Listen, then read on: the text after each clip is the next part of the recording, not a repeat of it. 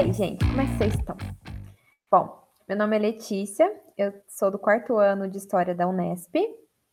E eu sou a Isabela, também do quarto ano de História da Unesp. E hoje a gente vai começar a apresentar para vocês um podcast da disciplina de História dos Estados Unidos com o professor Sorrilha. E o nosso podcast ele se chama Subcast. A ideia principal é apresentar um podcast focado aí no imaginário norte-americano ao longo da história, representado através de, da mídia, né, de materiais midiáticos, com foco nos quadrinhos e nos materiais cinematográficos com a temática heróica.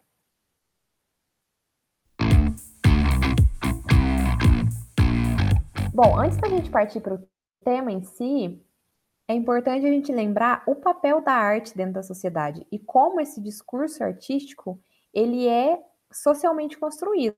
E as peças artísticas, né, os filmes, as músicas, os quadrinhos, né, livros, arquitetura, enfim, a arte em si, ela, ela é responsável por moldar percepções e imaginários.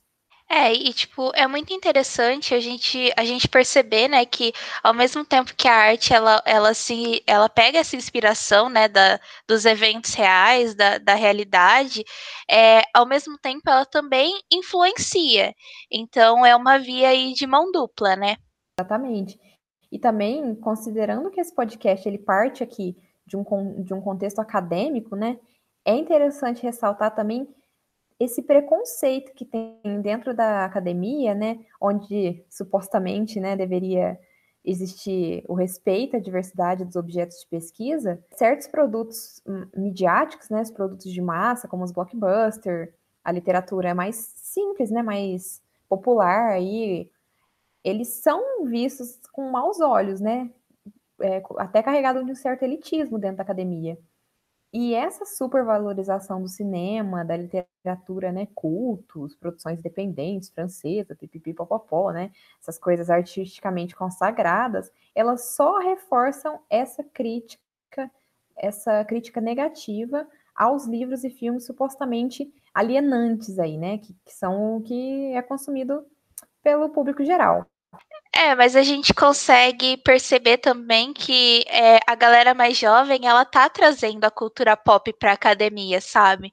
E, e assim, como a gente tá fazendo agora, né? Porque a gente tá usando é, os quadrinhos e, e, toda essa coisa mais popular, essa, a cultura pop pra é, trazer novas interpretações da realidade e da sociedade. Então, é, é muito legal esse movimento de, de trazer o popular para dentro da academia. Porque, tipo, por exemplo, os filmes, né, o, é, os blockbusters, né, eles vão muito além da bilheteria e da divulgação em massa. É, por exemplo, nos anos 80, quando chega o VHS, né, o pessoal consome esses filmes assim, é uma loucura, sabe? E, tipo, é, isso influencia muito a mentalidade desse, dessa galera, porque, tipo assim, a gente é influenciado pelo que a gente consome, pela, pela cultura que. Né, as coisas culturais que a gente consome. Tipo assim, esses filmes, eles trouxeram, tipo, frases icônicas, personagens marcantes, é, tipo, as fantasias, as roupas, sabe? E até, tipo, a trilha sonora, sabe? É, assim, tipo, é, a gente foi moldado por, por filmes como, por exemplo, Star Wars, ou, ou sei lá, Harry Potter, Senhor dos Anéis, toda essa coisa da cultura pop é, meio que constitui uma parte de quem a gente é. Eu falo isso assim, bem pessoalmente, porque eu sou 200% influenciada por essas coisas desde criança. A gente, anos 80 todinhas. Mas enfim, é muito interessante, né, como que a arte ela influencia a sociedade e também é interessante pensar como ela se auto-influencia, como se ela, ela, se reinventa dentro de si mesma, né? Um exemplo interessante a se ressaltar é o, a série Stranger Things, né? Que traz aí milhares e milhares de referências a filmes, é, produtos tecnológicos, né? Do, dos anos 80, resgatam, assim, mil e umas referências. Então, é isso que a gente quer trazer aqui nesse primeiro momento, né? Essa inquietação de como que a arte ela não é só uma via de mão dupla, ela é uma via aí de, de muitas mãos, triplas, quádruplas, porque ela se reinventa dentro de si mesmo, é influenciada pela sociedade e influencia a sociedade. E para além dos filmes também, é, outro material midiático interessante a se citar é os quadrinhos, né? Que aí, por volta da década de 30, 40, estavam fervendo as bancas dos Estados Unidos e elas popularizaram assuntos políticos contemporâneos, né? Através de, de figuras fantasiosas, né? Com superpoderes e tudo mais. Então, para além dos jornais, dos telejornais, essas, esses materiais midiáticos, supostamente né, direcionado à infância, adolescência, trazia aí um peso político fortíssimo.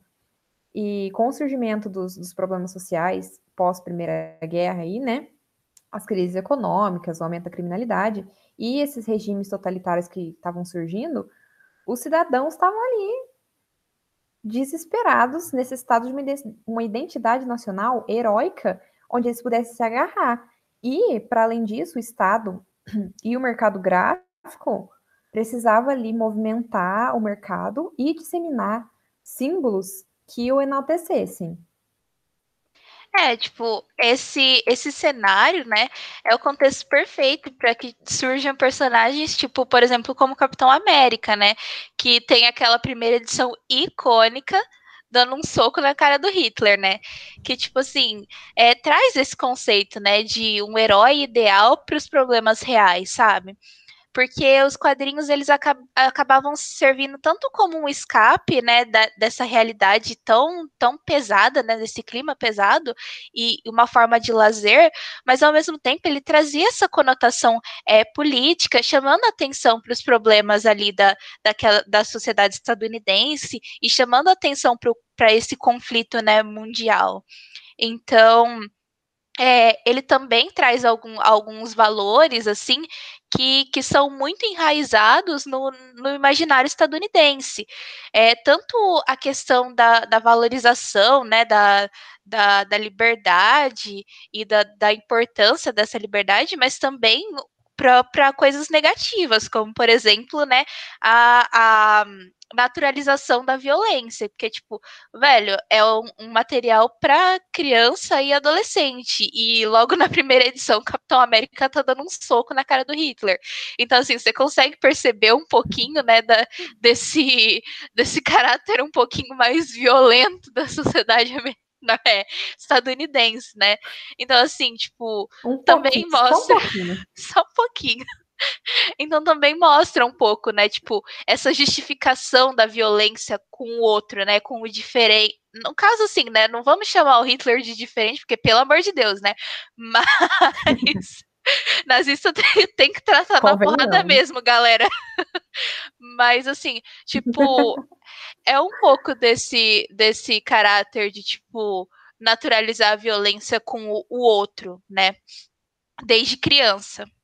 É, o outro, no caso, é tudo aquilo que não seja os Estados Unidos da América, né? Literalmente, toda e qualquer coisa que não seja estadunidense era visto como ruim, era visto como passível de levar porrada.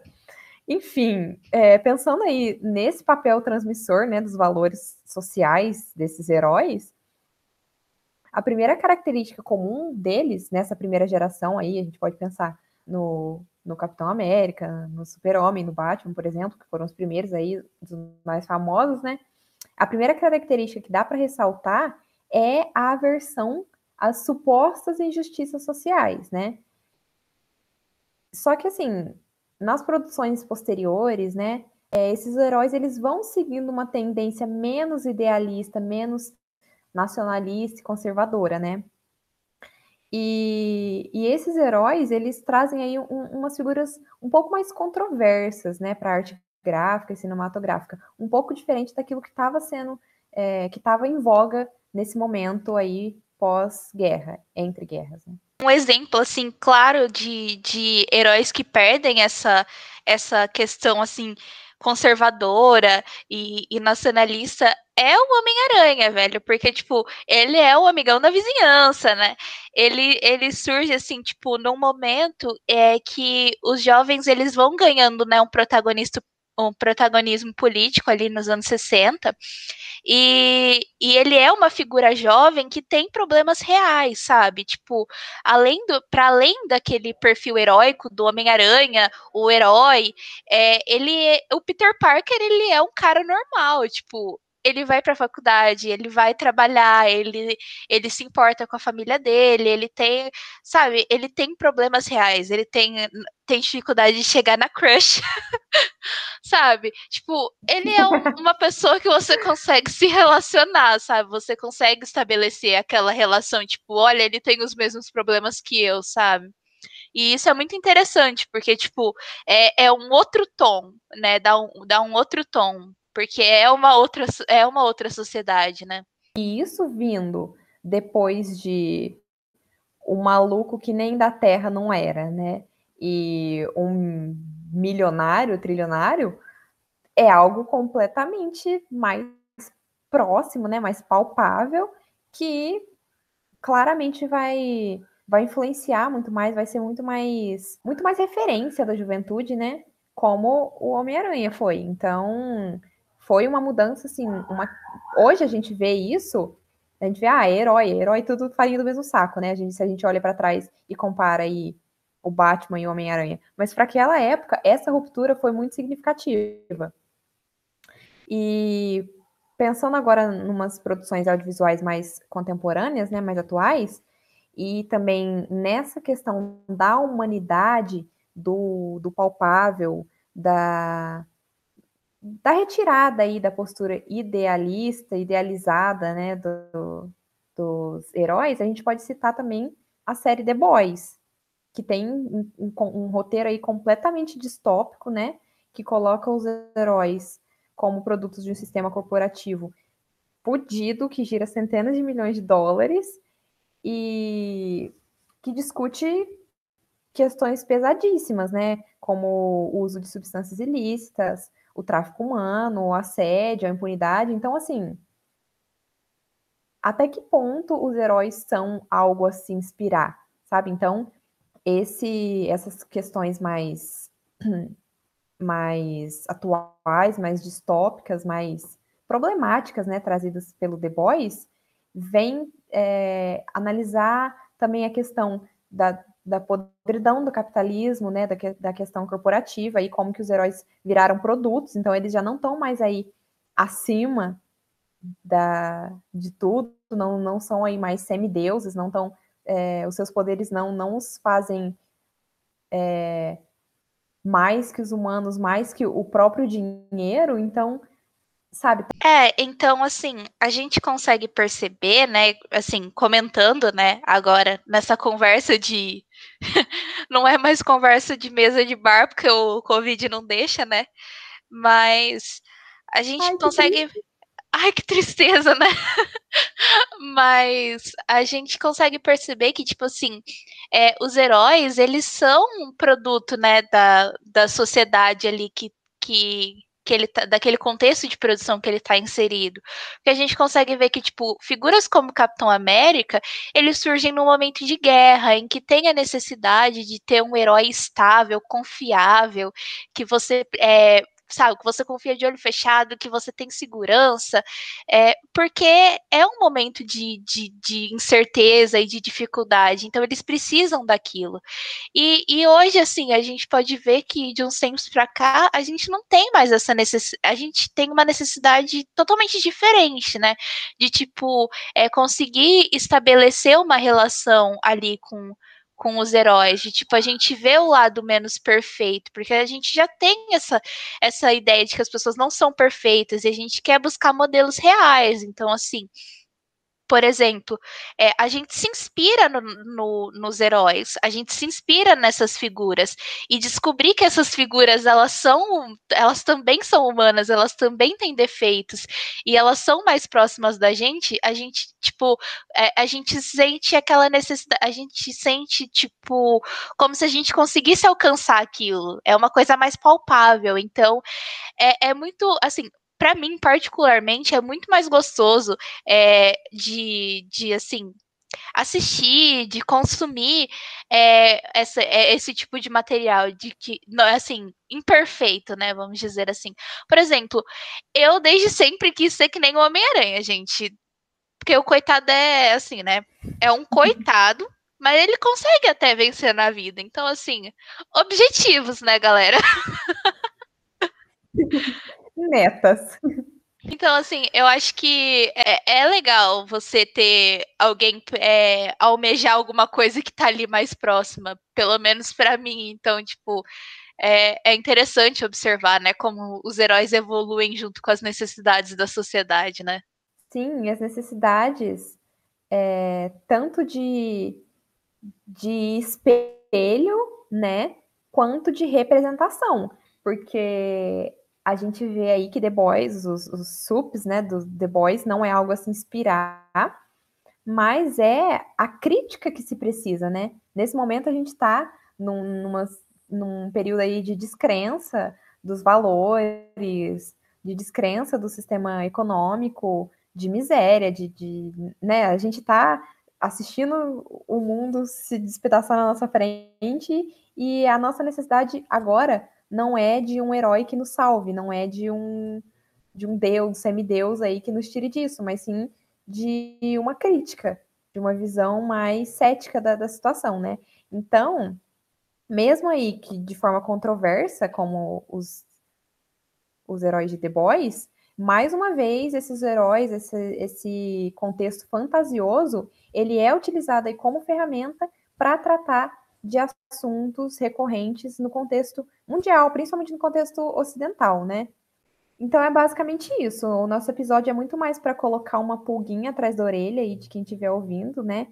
Tanto para essa questão do, da evolução do papel social que os heróis carregaram ao longo da história, quanto para entender como a arte aí é uma via de muitas mãos, né? Como a gente falou anteriormente algo que é influenciada em si mesma, influencia a sociedade e é influenciada por ela. Então é isso, gente. Espero que vocês tenham gostado desse comecinho aí. A gente promete que vem muita coisa legal. E é isso. Beijo e até mais. Tchau, tchau, gente.